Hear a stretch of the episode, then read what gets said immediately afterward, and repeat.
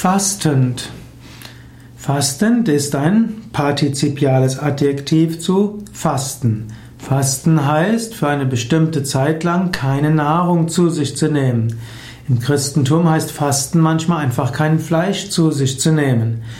In einem anderen Sinne kann man auch aus spirituellen oder religiösen Gründen keine Nahrung zu sich nehmen und man kann auch fasten, um körperlich zu entschlacken, an Gewicht zu verlieren oder gesünder zu werden. Man kann auch fasten, um die Psyche positiver zu machen.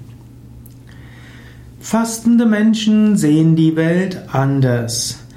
Fastende Menschen haben manchmal tiefere Bewusstseinszustände, sie sind subtiler, sie können Dinge klarer wahrnehmen.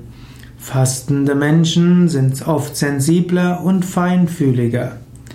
Jemand, der zum ersten Mal fastet, wird vielleicht eher reizbar, vielleicht auch, ja, vielleicht gerade am dritten Tag eher deprimiert und unleidlich.